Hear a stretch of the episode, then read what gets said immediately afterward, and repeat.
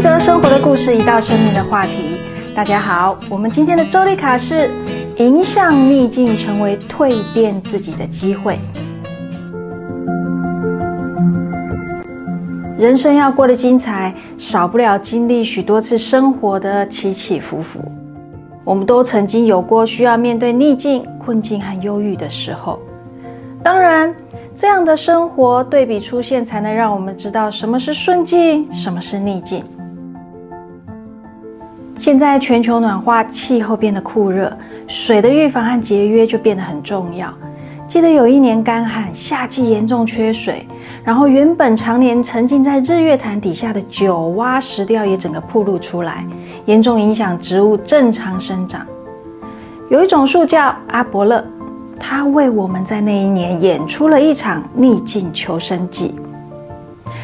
那一年，当阿伯勒感受到缺水、即将要死亡的危机时，他选择全力的开花结果实，等待雨水来浇灌、发芽、繁衍。但我们在那一年看见的，只是一路美丽的黄金隧道、黄金雨。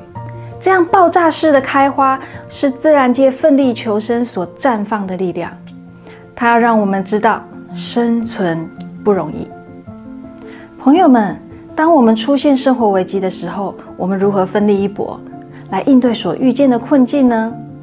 也许我们可以跟着大自然法则来想，像阿伯勒一样，放弃原本固定的花期，提早开花，同时用尽全力开出比以往多好几倍的花朵，只为了搏一个生存的机会。逆境的出现，只是提醒我们该做些改变了，跨出我们自己原有的习惯。有一句古话说：“活到老，学到老。”学习就是在为我们每一次的改变蓄积能量。